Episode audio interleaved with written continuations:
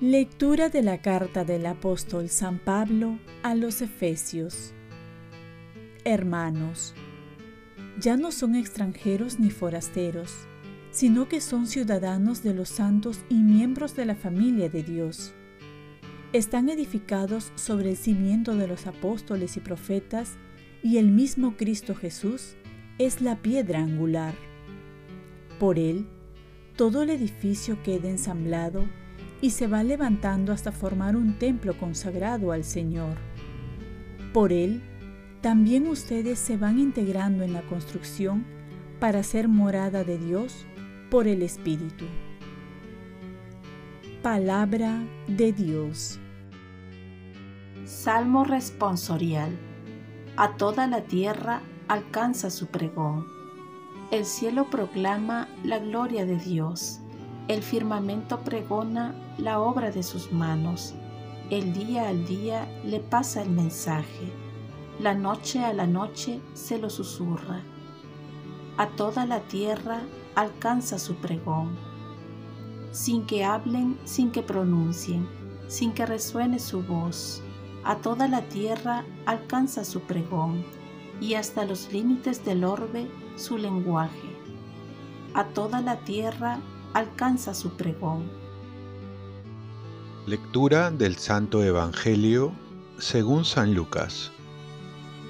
En aquel tiempo, subió Jesús a la montaña a orar y pasó la noche orando a Dios. Cuando se hizo de día, llamó a sus discípulos. Escogió a doce de ellos y los nombró apóstoles. Simón, al que puso de nombre Pedro, y Andrés, su hermano, Santiago, Juan, Felipe, Bartolomé, Mateo, Tomás, Santiago Alfeo, Simón apodado el Celote, Judas el de Santiago y Judas Iscariote que fue el traidor. Bajó del monte con ellos y se paró en un llano con un grupo grande de discípulos y de pueblo, procedente de toda Judea, de Jerusalén y de la costa de Tiro y de Sidón.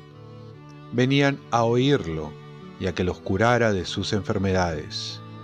Los atormentados por espíritus inmundos quedaban curados, y la gente trataba de tocarlo porque salía de él una fuerza que los curaba a todos. Palabra del Señor. Paz y bien. Fiesta de los santos Simón y Judas. Antes de una decisión, ora y también después. ¿Qué hacer antes de tomar una seria decisión? Jesús nos enseña que debemos orar. Esto es, hacer partícipes a Dios de nuestras decisiones. Jesús tenía que escoger a los apóstoles y lo va a escoger según la voluntad de Dios, es decir, a doce, que representa el número simbólico que hacía referencia a las doce tribus de Israel, entre ellos Simón y Judas, no el Iscariote. San Judas, Tadeo, que es uno de los santos más populares a causa de los numerosos favores celestiales que consigue a sus devotos que le rezan con fe, especialmente en cuanto a conseguir empleo o casa. Y San Simón, que no se sabe mucho, sino que se hace referencia en la Sagrada Escritura con el sobrenombre de Celote. en la primera lectura nos recuerda el apóstol San Pablo que somos ciudadanos del cielo y miembros de la familia de Dios. Si nuestra patria es el cielo, ¿por qué nos aferramos tanto a estar en la tierra? Pertenecemos al cielo que es la patria que nos espera. Cuando fallece alguien solemos decir ha ido al cielo. Y es que ahí pertenecemos. Con nuestro bautizo somos ya moradores del cielo. Por ello se nos invita a buscar los bienes de arriba, los bienes eternos, los que no pasan, sino aquellos que permanecen. Y uno de esos bienes es el amor.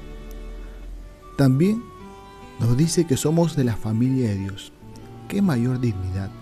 Esta familia es la iglesia, que es madre y que nos ha engendrado en la fe.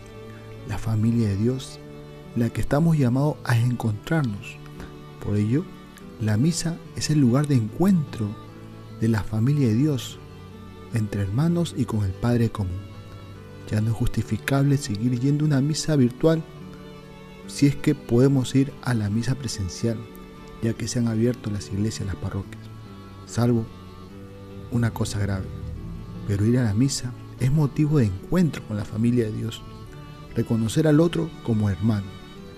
Y esta familia está cimentada por el cimiento de los apóstoles y profetas. El Evangelio termina diciéndonos que salía de Jesús una fuerza que los curaba a todos. En la misa también recibimos la comunión. Ahí encontramos la fuerza para sanarnos espiritualmente. ¿De cuántas enfermedades espirituales y físicas nos ha librado Dios al comulgar? Solo Dios sabe, y algún día lo sabremos. Por ello la importancia también nuevamente de participar en la misa presencial, ahora que es posible, y así recibir el cuerpo de Cristo. Oremos. Virgen María, ayúdame a confiar en Dios cada vez más y participar en la misa presencial para encontrarme con Dios y mis hermanos. Ofrezcamos nuestro día.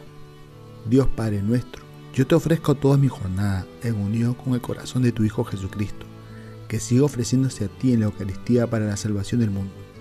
Que el Espíritu Santo sea mi guía y mi fuerza en este día para ser testigo de tu amor. Con María, la Madre del Señor y de la Iglesia, te pido por las intenciones del Papa. Con San José Obrero, te encomiendo mi trabajo y mis actividades de hoy para que se haga en mí tu voluntad.